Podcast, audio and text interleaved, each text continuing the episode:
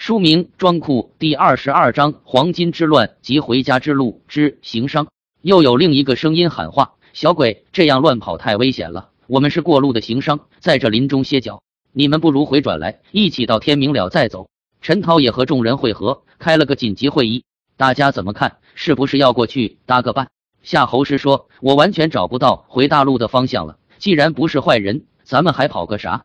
邓修也附和：“既是商人。”商人只是重利，过分违法乱纪的事肯定不敢干。我看是安全的。刘白却说：“别是道是一伙的，看追不上咱们，就想诓骗我们回去。”寂寞说：“不可能的，他们见到我们了，岂有追不上之理？既然停下不追，足可见不是道是一伙的人。”陈涛拍板了：“既然不是道是一伙，还怕个啥？都是行路人，一起搭个伴。”说完，径自回头接下去了。这伙商人有十二人，正贩运些布匹、骡马。大半夜的也吃了一下，现在发现没危险，都巴不得睡去了。于是重新点起火堆，纷纷睡下。先前喊话的那个汉子稍微招待了下众小孩，其实也就是腾了块靠火堆的空地，让孩子们睡下。孩子们本是夜间赶路的作息，但现在也快天明，又迷了路，加上逃窜了一阵，也都累了，于是也都睡下，当夜无话。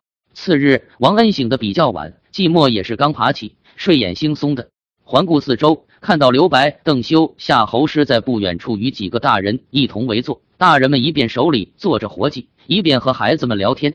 远一些的地方，邓修和陈涛与另外几个大人似乎在看马。王恩觉得马比较有趣，便一溜小跑到邓修和陈涛那边。陈涛正大模大一匹马的缰绳，故意嗓音低沉的说：“可惜这好马，如果能随了个英雄到战场上建功立业，那就不枉此生了。”这边一共拴着五匹马，五匹骡子。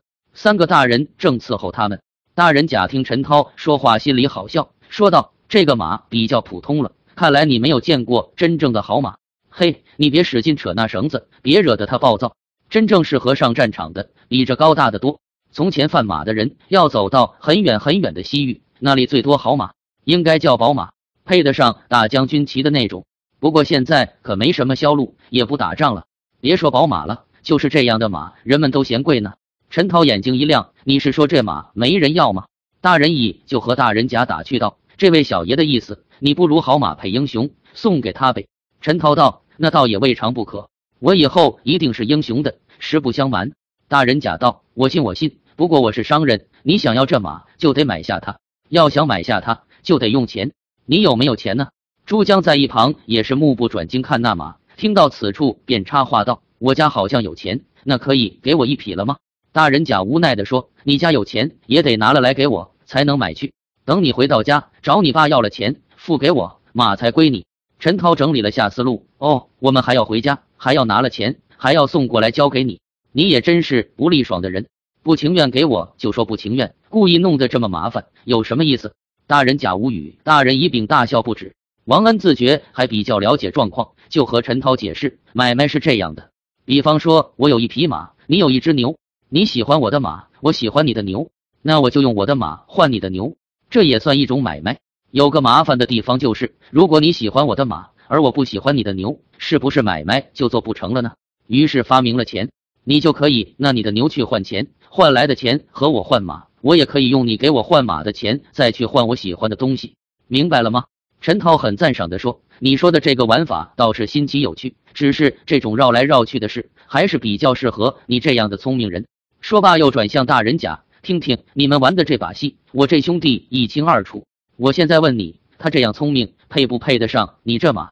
你说，你说。”大人甲无奈道：“哎，你们还是自己玩去，别再耽误我做事了。”陈涛面有愠色：“英雄也不行，有钱也不行，聪明也不行，这马跟了你真是倒霉，只知道钱钱钱。”大人一忍笑上来打圆场：“英雄息怒，卖的话确实要钱。如果你们要齐了玩玩，本来是不妨事。”但是这马高大，又没有装鞍配，你们这些小鬼掉下来不是闹着玩的。